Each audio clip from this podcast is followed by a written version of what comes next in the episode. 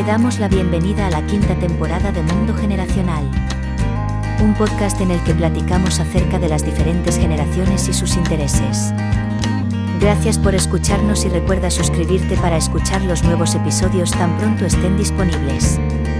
Síguenos en Facebook, Twitter e Instagram para que veas todo lo que hacemos. Esperamos que este programa te sea de mucha utilidad. Ánimo y éxito. Amigos de Mundo Generacional, bienvenidos a este nuevo episodio. Estamos en la quinta temporada. Vamos a arrancar como siempre agradeciéndole a nuestros patrocinadores. Grupo Terza, si estás pensando en un coche nuevo, un Jack, un Renault, un Peugeot, un Land Rover, acércate a ellos, www.grupoterza.com.mx.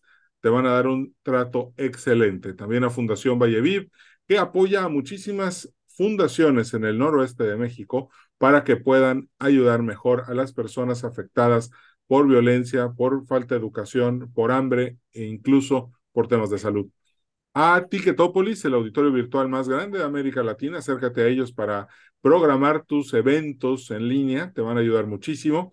Y también a Yucatán Consulting Group, si estás pensando en venir a invertir a Yucatán, acércate a ellos, tienen grandes oportunidades. Los puedes conocer en www.yucatanconsultinggroup.com.mx. Y ahora, el día de hoy vamos a tener una plática increíble. Eh, me, voy a tomar la libertad de presentarles a la doctora Elizabeth Arrojo y quiero, quiero que escuchen bien. Este, voy a empezar por su currículum. Ella eh, cursó estudios de medicina en la Universidad de Navarra y los terminó en el año 2007.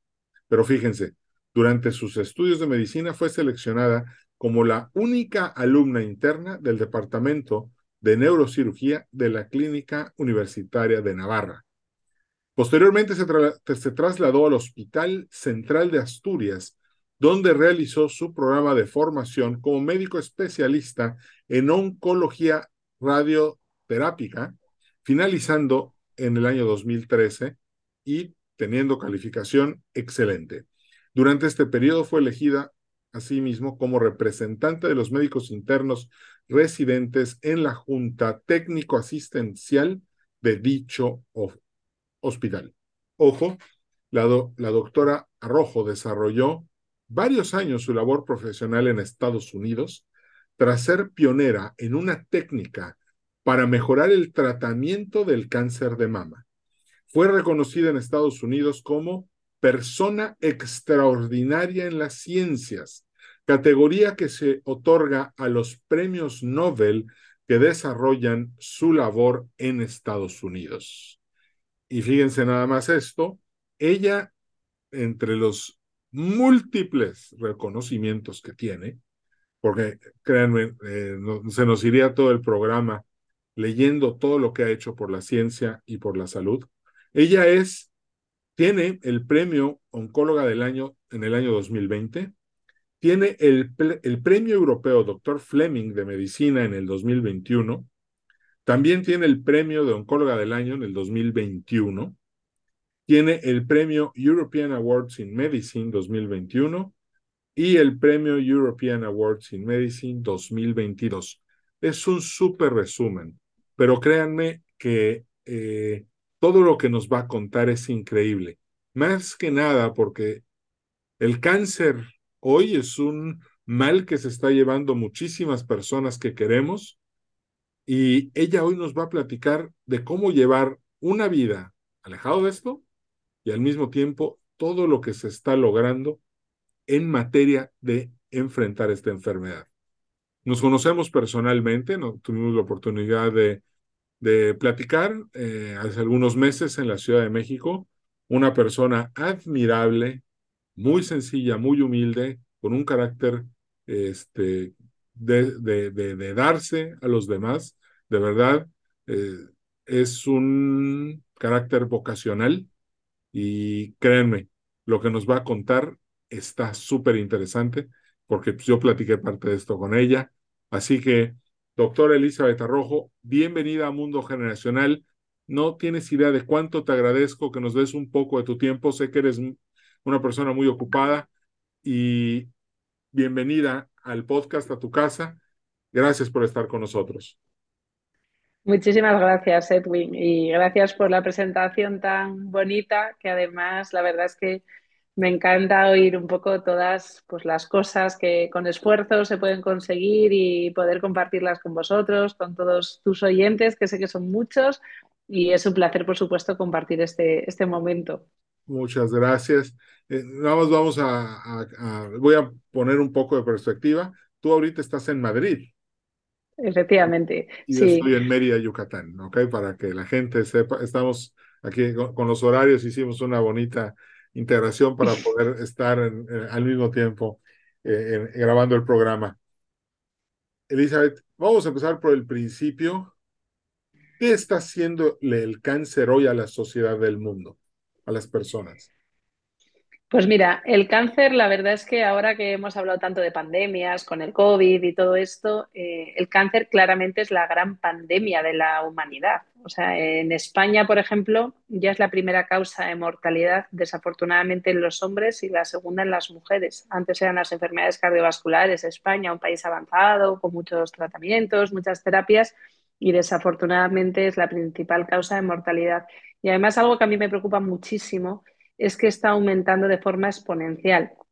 En 2040 se estima que va a haber un 60% más de casos. O sea, esto es una barbaridad. Y solo un 10% de los casos de cáncer son hereditarios. El 90% se deben a factores ambientales, a nuestros hábitos de vida. De hecho, un 40% de los casos de cáncer serían prevenibles modificando nuestros hábitos de vida. Y además, cada vez está aumentando más en edades más jóvenes. Cada vez vemos más gente con 40 años con cáncer, ¿no? Entonces, la verdad es que es verdad que estamos avanzando muchísimo en los tratamientos. Ahora mismo, la verdad es que cuando no curamos, conseguimos cronificar el caso de cáncer en, muchos, en muchas ocasiones, pero es cierto que está aumentando tanto la incidencia al final está aumentando la mortalidad. Y este es un dato súper preocupante y que la población también se tiene que concienciar de que el cáncer se puede prevenir y que tenemos que estar pues, atentos a esto y saber cómo, cómo prevenirlo porque es que se está convirtiendo, ya digo, en la gran pandemia de la humanidad. Sí, sí, sí. Bueno, y a ver, eh, una duda. En materia de investigación médica, ¿qué es lo último? ¿Qué es lo nuevo? ¿Cómo, hoy una persona que se entera que tiene cáncer puede hacerle frente a esta situación? La ciencia hoy pues mira, te ofrece.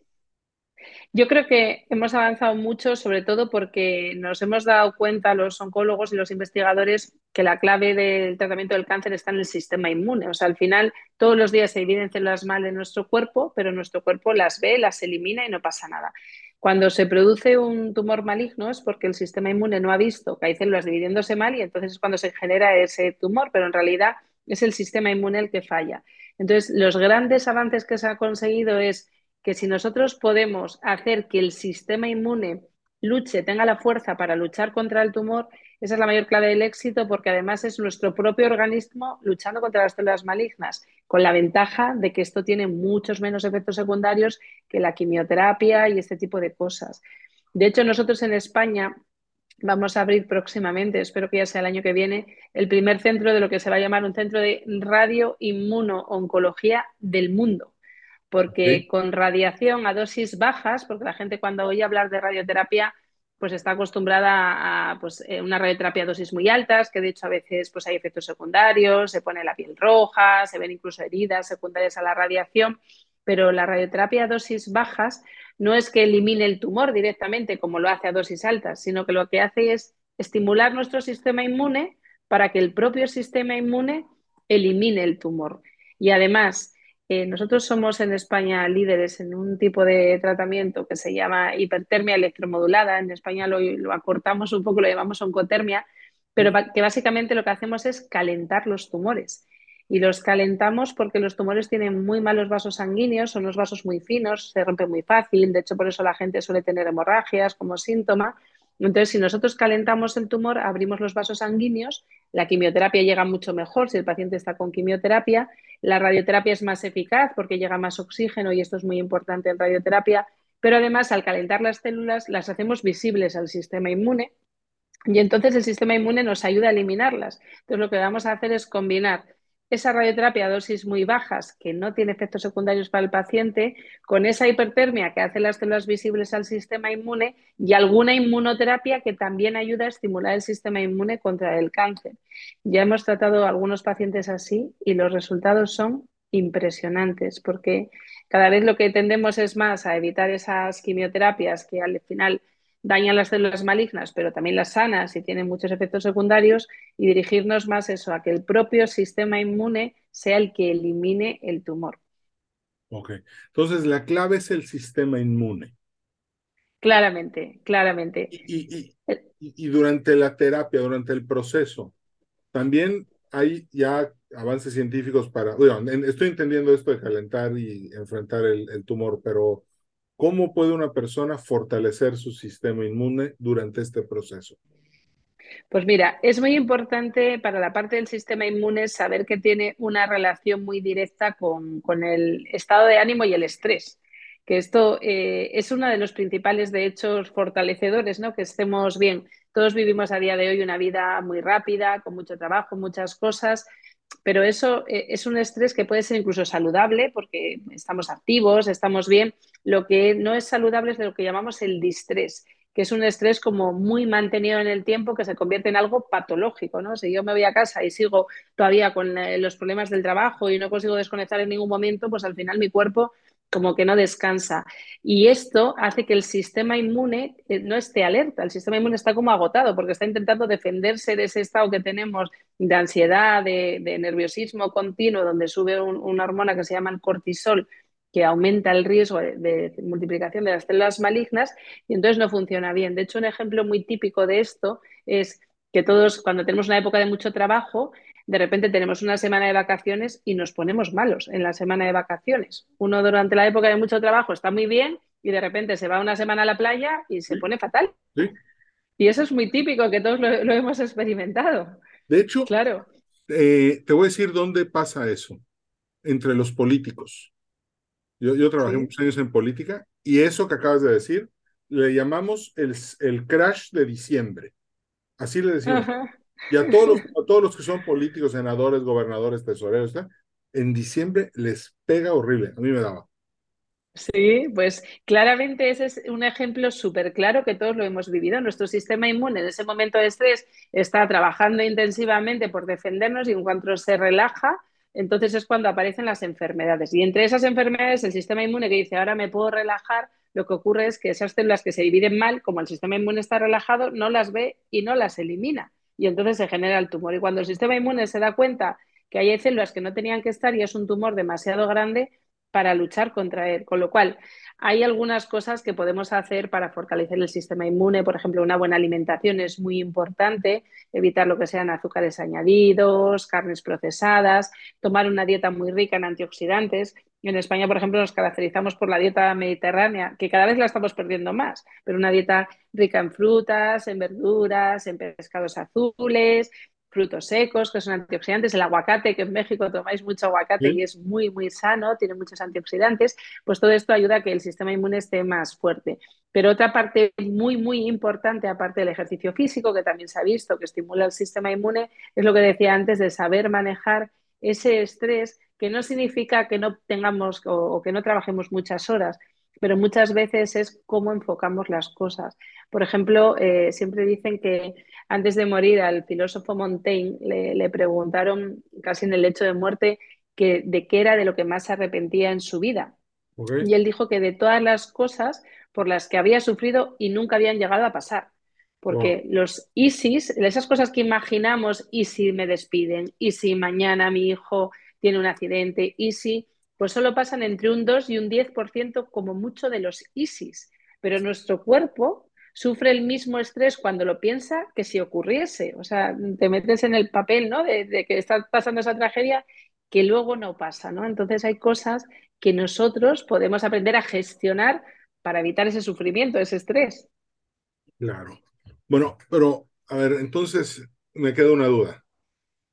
Si me relajo, eh, después de una intensa campaña y me enfermo, ¿qué hice mal? O sea, o sea, ¿por qué estuvo, o sea, por qué está mal que mi sistema descanse y, en, y, y, y ahí surge la, la tragedia. Pues ¿Cómo entonces entras a este periodo de relajación?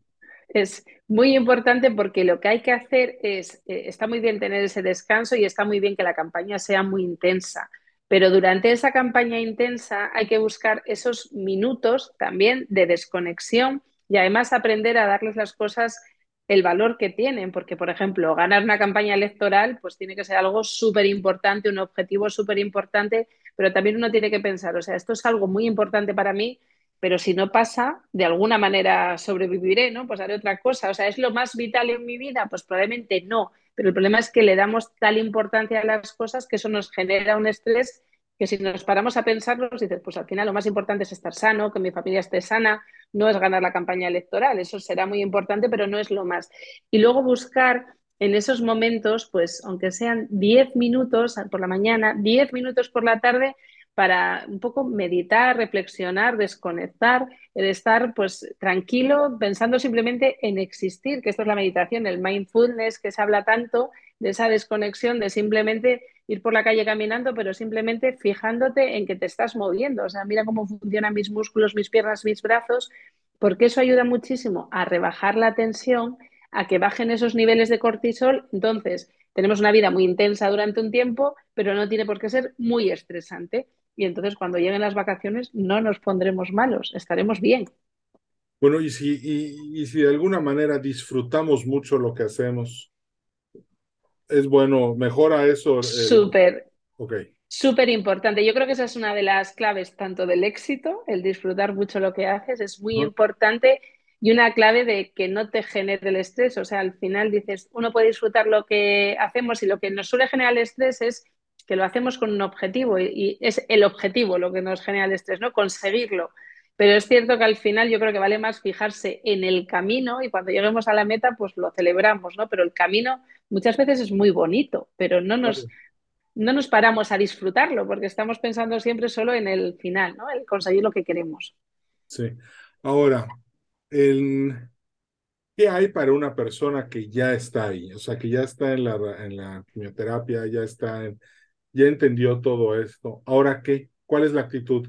O sea, lo voy a decir desde un modo no clínico, ¿verdad? Porque no tengo tu preparación, pero ponerse a ver películas de risa, ¿le va a servir entonces por lo que estoy entendiendo? O sea, estar de buen humor, reírse. Ese Mira, yo, Ajá. Yo he aprendido mucho y aprendo muchísimo de los pacientes. Yo volví de Estados Unidos porque a mi madre le diagnosticaron cáncer. De hecho, la desahuciaron en marzo de 2019 y sigue viva, sigue bien. Hemos hecho muchas cosas diferentes, está bien. A mí me, me, diagnosticaron, sí, gracias a Dios, pues a mí me diagnosticaron un cáncer a los seis meses de desahuciarla a ella, el mismo tipo de cáncer, un melanoma infiltrante Estoy totalmente convencida que fue del estrés que yo viví porque mi madre se moría con cincuenta y pocos años y aquello fue muy, muy duro. Y entonces yo a partir de ahí fue cuando especialmente empecé a escuchar a los pacientes, pero porque ya me hacían terapia a mí. O sea, yo les veía cómo la afrontaban. Y recuerdo a una mujer que tenía un cáncer de pulmón y tenía metástasis en el cerebro, en los huesos, bueno, en muchos órganos. Y entonces yo estaba escribiendo parte de su historia y, preguntándole y de repente me dice, doctora, es que a mí el cáncer es lo mejor que me ha pasado en la vida. Y yo me quedé, digo, esta mujer como tenía metástasis en el, cerebro, digo, está desorientada, digo, esto no, es normal, ¿no? Y entonces me quedé mirándole y me dice, sí, sí, no se sorprenda, que se lo estoy diciendo con total convencimiento. Dice, porque mire, desde que me han diagnosticado el cáncer, he vuelto a salir a cenar con mi marido, vamos al teatro, hablamos, charlamos, he llamado a gente con la que me había enfadado y vuelvo a hablar porque digo yo porque estaba enfadada con esta persona. Dice, disfruto cada minuto que no se imagina cuánto. Y al final de ella decía, dice, yo antes estaba muerta en vida. Entonces, los, los, pacientes, sí, es una experiencia que, que es, es, es, única, ¿no? Entonces, los pacientes muchas veces eh, yo creo que eh, yo admiro la manera en la que afrontan las cosas y el, llevar las cosas con ánimo es un factor pronóstico positivo. La gente que afronta la enfermedad con más ánimo se cura más que la que no y va mejor que la que no, por todo relacionado con el sistema inmune.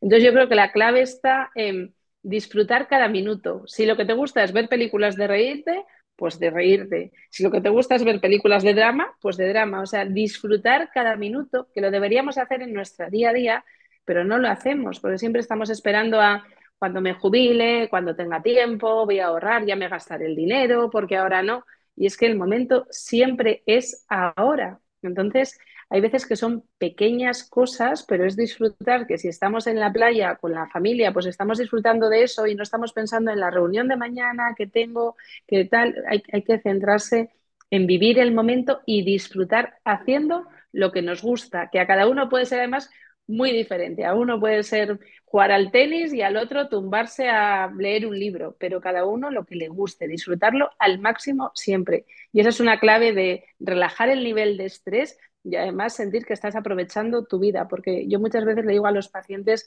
que es que los médicos sabemos el pronóstico, pero no el veredicto, porque nadie sabe el veredicto, lo que va a pasar, y que además la vida cambia así, o sea, tengas una enfermedad o no. Hay pacientes oncológicos que pensaban que se morían el mes que viene y viven años después, y hay gente súper sana que ha tenido un accidente y ha fallecido. Entonces es muy importante saber que la vida se puede acabar en cualquier momento, pase lo que pase, y que hay que disfrutarla siempre al máximo. Los estoicos le llamamos memento mori. Eso es. Sí, sí, sí. Eso es. saber que ese, ese, instante va a estar. Eso es. Pero la verdad te digo algo, me llevo un tesoro con la historia de esta mujer que dijo que es lo mejor que le pudo pasar. Increíble. De hecho, yo la llamaba por teléfono que, que, porque, porque yo la necesitaba, porque además a mí me tocó en un momento muy difícil a, pues, a mi nivel emocional, porque, claro, yo soy oncóloga, en mi familia no hay más médicos, toda mi familia era como arréglalo, pero a mi madre directamente le habían desahuciado, tenía cinco metástasis, de hecho cerebrales, y no había opciones de tratamiento y para mí fue durísimo, entonces yo necesitaba que alguien me ayudase. Y la verdad es que, claro, porque yo tenía la sensación, yo decía, yo nunca voy a volver a ser feliz, porque, porque era como una tortura. Además, yo triunfando en Estados Unidos, en investigación, en oncología, y de repente a tu madre le pasa esto, era muy difícil. Y yo recuerdo que la llamaba y hablaba muchísimo con ella y además este caso de esta mujer es especialmente sorprendente en muchos sentidos porque mm, ella tuvo una respuesta espectacular a los tratamientos, muy, muy buena. Y yo recuerdo un día que me suena el móvil a las 4 de la mañana, me llamaba su hija y de repente me dice que mi madre se muere. Y yo digo, digo, es imposible, digo, ¿cómo que no? No puede ser. Si tu madre está muy bien, me dice, sí, está ingresada en el hospital y que se muera. Y yo me fui a las 4 de la mañana al hospital a verla y, se murió porque se atragantó comiendo un melocotón. O sea, se murió porque se atragantó comiendo un melocotón. Entonces, a veces la vida, por eso lo que decíamos antes, yo decía, no puede estar pasando, porque habíamos estado celebrando hacía un mes un escáner con una respuesta maravillosa, había tenido una respuesta buenísima, ella estaba fenomenal, estaba feliz, se había ido a Canarias, de hecho, que tenía una hija viviendo ahí en las islas, y de repente se atraganta con un melocotón y se ahoga y se muere. Y entonces, por eso dices, eh, la vida, el destino, eh, pues es el que sea que nos vaya a tocar y qué importante eso, disfrutarla y, vivirla, ¿no? Y qué importante, porque muchas veces, además, yo cuando veo a los pacientes oncológicos, muchos dicen lo mismo, que es que eh, han tenido que llevarse este golpe como para darse cuenta de, lo importante en la vida. Hace poco hemos tratado a una chica que es médico de Médicos Sin Fronteras, ha estado dedicada a los demás 15 años, además con una posición bastante de mucha responsabilidad, viviendo situaciones muy difíciles, y ella ahora tiene un cáncer. Y ella ahora decía, ahora, dice, me he cogido un tiempo para dedicarme a mí, dice, porque yo nunca me he dedicado a mí, una mujer entregada a los demás, dice, yo ahora quiero disfrutar, quiero cuidarme, y la verdad es que de hecho ha llevado el tratamiento fenomenal, pero porque es muy importante, y perdón que la cámara se nos va, es muy importante el, poder centrarse ¿no? en uno mismo, disfrutar lo que decíamos. Y, y, que no nos tengamos que llevar un susto para darnos cuenta de esto, que lo hagamos, pero sin tener que llevarnos el susto, porque a veces es demasiado tarde. Claro. Oye, y digo, no, no, aún ah, entiendo que, que muchos se encuentren, le encuentren sentido, hubo gente en la pandemia que me dijo, la pandemia es lo mejor que me ha pasado porque me puse a leer y a estudiar y a terminar mil cosas que nunca había podido hacer. Pero aún así, mejor estar sanos. ¿Qué podemos hacer para darle al sistema inmunológico las herramientas para que, pues no sé, el, el cáncer no pueda progresar en, en, nuestro, en nuestro organismo? ¿Qué, ¿Qué, existe? Pues ¿Qué dicen las últimas investigaciones? Pues las investigaciones hablan claramente de que, como decía antes, un 40% de los casos de cáncer se podrían prevenir. Por supuesto, los hábitos tóxicos, el fumar, el beber alcohol en, en, grandes cantidades, son tóxicos que no son buenos para el cuerpo y aumentan el riesgo de tener un cáncer.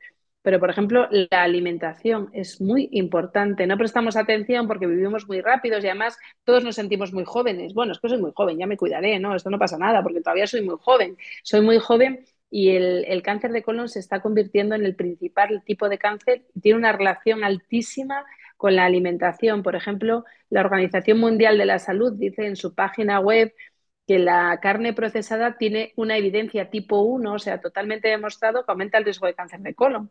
Y carne procesada es desde los fiambres que compramos en supermercado de jamón york, de pavo, todo ese tipo de cosas, las hamburguesas, las salchichas. ¿Significa que no lo puedo comer nunca? No, pero significa que no lo puedo comer a diario, que no, no puede ser parte de mi dieta diaria. Podemos comer esto de vez en cuando, pero necesitamos comer frutas, verduras, pescado azul, que es una proteína muy sana. Carne roja se puede comer, pero no puede ser nuestra dieta fundamental. Hay que también compartir con el pescado todo lo que sea integral, la pasta, el arroz. Se ha visto que los alimentos integrales tienen una fibra que protege frente al cáncer de colon. La leche de vaca protege frente al cáncer de colon, que ahora mucha gente dice, no, pues yo tomo leche de otro tipo. Pues la leche de vaca se ha demostrado que protege frente al cáncer wow. de colon. Muy Qué importante, por, muy importante. Y esto es porque eh, tiene mucha relación con la vitamina D, que es la que llamamos la vitamina del sol, que la gente que no le da el sol la suele tener baja, y tenerla baja aumenta el riesgo de cáncer de colon. Entonces, eh, parece que pues, no tiene trascendencia lo que comemos, pero oh. tiene mucha trascendencia. De hecho, se relaciona el comer mal, se relaciona con un 30% de los cánceres y el tabaco con un 25%. O sea, es peor comer mal que fumar. Y sin embargo, la gente pues esto lo, desconoce, no lo sabe. Luego, por ejemplo, la masa muscular, el ejercicio físico es importante porque la masa muscular, el músculo dentro tiene glucosa y el tumor intenta robarle la glucosa donde pueda para seguir creciendo. Entonces, si el músculo está fuerte, al tumor le cuesta robarle la glucosa, no puede conseguir esa glucosa tan fuerte y es una parte también muy importante. Además, la masa muscular hace que los pacientes, si necesitan quimioterapia, por ejemplo, la toleran mucho mejor porque la metabolizan mucho mejor si tienen masa muscular. Con lo cual, solo controlando el no fumar, el no beber en exceso, y de hecho lo más saludable si nos gusta tomarnos una copa de algo es una copa de vino tinto que tiene muchos antioxidantes y es más sano. El controlar la alimentación, que ya digo, no significa pues no comer nunca, pues eso, un poco de embutido, que en España además, pues el chorizo, el jamón, todo eso, que nos encanta, no significa no comerlo nunca, pero que no sea mi dieta diaria, los claro. azúcares añadidos, porque el azúcar, la gente dice, el azúcar alimenta el cáncer. No es directamente así, pero el azúcar sube los niveles de insulina y la insulina es una hormona que estimula el crecimiento de las células malignas. Y esto es importante porque las hormonas también pueden estimular el crecimiento de las células malignas. Por ejemplo, las personas más altas tienen más riesgo de cáncer que las personas más bajas, pero porque tienen más hormona de crecimiento. Y eso es algo que también la gente pues desconoce, ¿no? O sea, las propias hormonas de nuestro organismo pueden aumentar el riesgo de, de tener más cáncer. Entonces, hay que olvidar un poco eso de que siempre es genético porque hay factores que podemos modificar y todos estos, la nutrición, el ejercicio físico y el estrés, porque además el intestino se llama el segundo cerebro, tiene sí. más neuronas que la médula espinal. Sí. Entonces, claro, todo lo que nos ocurre a nivel pues, emocional, a nivel laboral, de todo ese estrés, repercute directamente en el intestino y cada vez, por lo menos en España, cada vez más gente está tomando protectores gástricos, omeprazol, porque cada vez tiene más problemas de gástricos y de digestión y es un poco por el tipo de vida que, que llevamos. Ya. Yeah. Bueno, entonces, este, oh, fíjate que recientemente entrevisté a una persona experta en adicciones y, y, y hablaba del, del, consumo de alcohol. Y, y, aquí nada más tengo una duda, eh, casi es personal. Yo soy abstemio, yo no bebo desde hace más de 10 años, que no, uh -huh. no tomo nada, y nunca tuve problemas con la bebida. Simplemente leí un libro de Tony Robbins y había que quitar cosas y, y, y, quité el alcohol. Pero, ¿cómo saber? Es que, ¿cómo saber si es bueno o es malo? O sea, una copa es buena, dos son malas. Este, pues mira, mejor, o mejor nada. Hay estudios que, se han hecho sobre esto. Entonces, el alcohol tipo whiskies, licores, en realidad es malo, sea la cantidad que sea, porque eso es como un tóxico al organismo. ¿no? Nuestro organismo no está preparado para metabolizar eso. El único alcohol que se ha visto que es más saludable es el vino tinto, porque tiene el resveratrol y es más sano. Y se ha visto que es saludable una copita, que una copita es más o menos unos tres dedos de vino, cuatro dedos máximo al día de vino tinto, porque eso además estimula el sistema inmune. Pero si nos pasamos de ahí, lo que hace es suprimir el sistema inmune.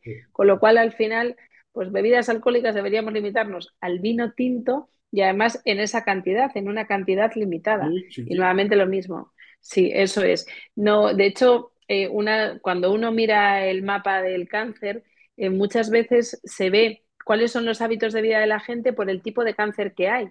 Por ejemplo, en el norte de España, que hay más eh, personas que beben y que fuman, pues el tipo de cáncer más frecuente es el de laringe, el de garganta, el de boca y además el de pulmón. Y sin embargo, en la zona más de Extremadura, que la gente come más, pues más hacia, un poco más hacia el sur, más embutidos, o Castilla, que come más embutidos, pues es más el tipo de cáncer de origen digestivo, ¿no? Entonces, se ve que tiene una relación súper directa en los mapas según los hábitos de las poblaciones. Y, por ejemplo, cuando volví en Estados Unidos, hice un estudio sobre los tipos de cánceres que había y gente que era eh, nativa americana, pero que era, eh, pues sus antecesores eran sus padres, eran latinoamericanos, tenía tipos de cánceres diferentes a los propios americanos, aunque hubiesen nacido todos en América, pero porque los hábitos de vida eran diferentes porque al final uno hereda los hábitos de vida de sus padres, sus padres se mudaban a Estados Unidos, su hijo vivía allí, pero seguían conservando las costumbres más de Latinoamérica, ¿no? Entonces,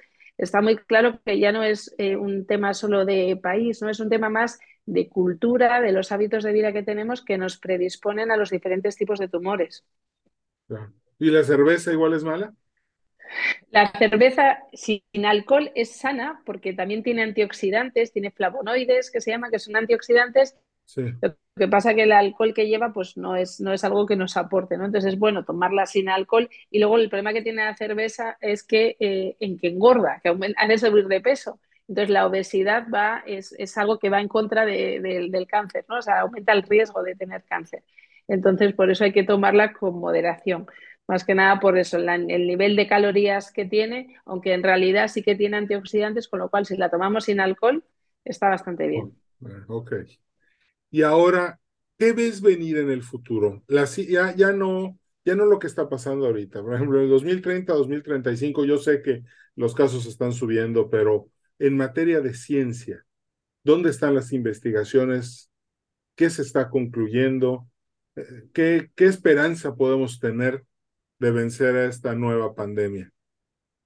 Pues mira, yo creo que claramente lo que se está avanzando mucho es en lo que se llaman, aparte de las inmunoterapias, que es eso que estimula el sistema inmune para luchar con las células malignas, en lo que llamamos las terapias dirigidas, o sea, el coger a la célula maligna, el agarrar la célula maligna y el poder determinar qué tipo de alteración tiene para hacer un fármaco, pero justo dirigido a esa célula, que eso se llaman las terapias dirigidas.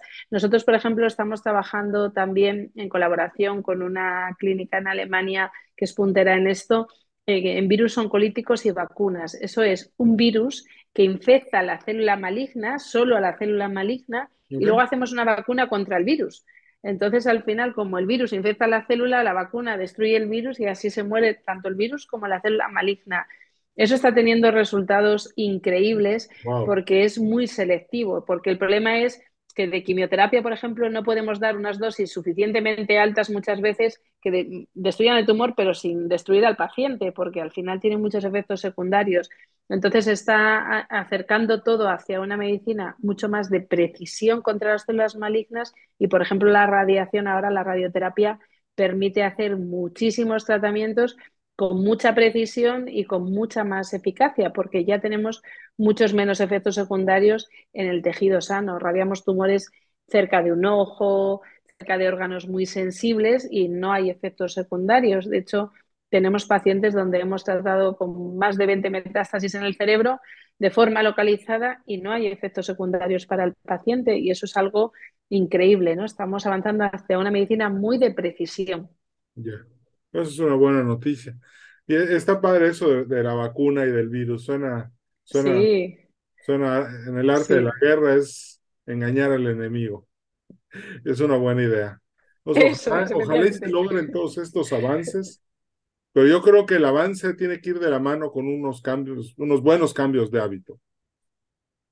Definitivamente. totalmente. Nosotros nosotros, de hecho, hace el 4 de febrero, que fue el Día Mundial contra el Cáncer, inauguramos en España el primer centro que hay en Europa de prevención del cáncer, porque es importante que la población conozca esto, porque el problema es que uno no es consciente de que esto se puede prevenir y además, como siempre parece que el cáncer le va a pasar a otro, que, que dices, bueno, esto es algo que le pasa a los demás, pero no, es que ahora mismo le pasa a uno de cada dos hombres y uno de cada tres mujeres va a tener cáncer. O sea, es una barbaridad.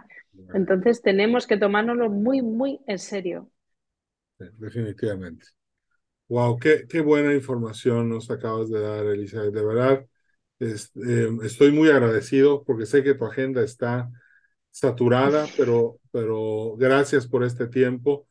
Y, y la verdad es que lo que más deseo es que todos los que nos están escuchando tomen decisiones alrededor de la información que nos estás dando para poder mejorar eh, la calidad de vida que nos merecemos. Una duda es si, si tus redes sociales, tu correo electrónico, algo que nos puedas dar para que la gente te pueda seguir, ver lo que haces o incluso contactarte. Sí, pues mira, en, en Instagram mi nombre es doctora Elizabeth Arrojo y en LinkedIn también. Y la clínica que dirijo, que se puede buscar a través de internet, se llama INMOA, I latina, N de Navarra, M de Madrid, O de Orense y A de Asturias, INMOA. Buscando por INMOA es el Instituto Médico de Oncología Avanzada en España y la verdad es que, bueno, yo creo que estamos aportando muchas cosas y además tenemos la idea de, de ir avanzando para extender estos tratamientos también de manera internacional.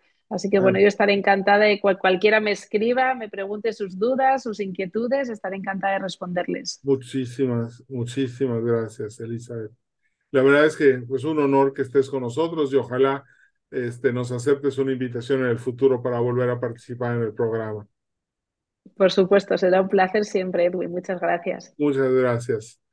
Amigos, se nos acabó el tiempo muy rápido, eh, pero pues la verdad les recomiendo mucho estar pendientes de los hábitos que tenemos para evitar este mal tan tremendo que ya vimos que se está comiendo al mundo. Hay que ganarle y es a partir de buenos hábitos, de cuidarnos y lo más importante, lo que siempre hemos dicho, de ser felices. Hay que buscar estar contentos y ser felices. Esa es la, esa es la clave. Y bueno, pues nos despedimos agradeciéndole a nuestros patrocinadores, Fundación Valleviv, Grupo Terza, Dinner Cup, Ticketopolis, The Yucatán Consulting Group y Luis Quijano. Gracias por toda la ayuda que nos dan para hacer estos episodios posibles. Mi nombre es Edwin Carcaño, este es el podcast Mundo Generacional y nos vemos en el siguiente episodio. Cambio y fuera. Gracias por haber sido parte de este episodio de Mundo Generacional. A nombre de todo el equipo te deseamos prosperidad y éxito. Recuerda darnos un like en Facebook, Podcast Mundo Generacional. Nos vemos en el siguiente episodio.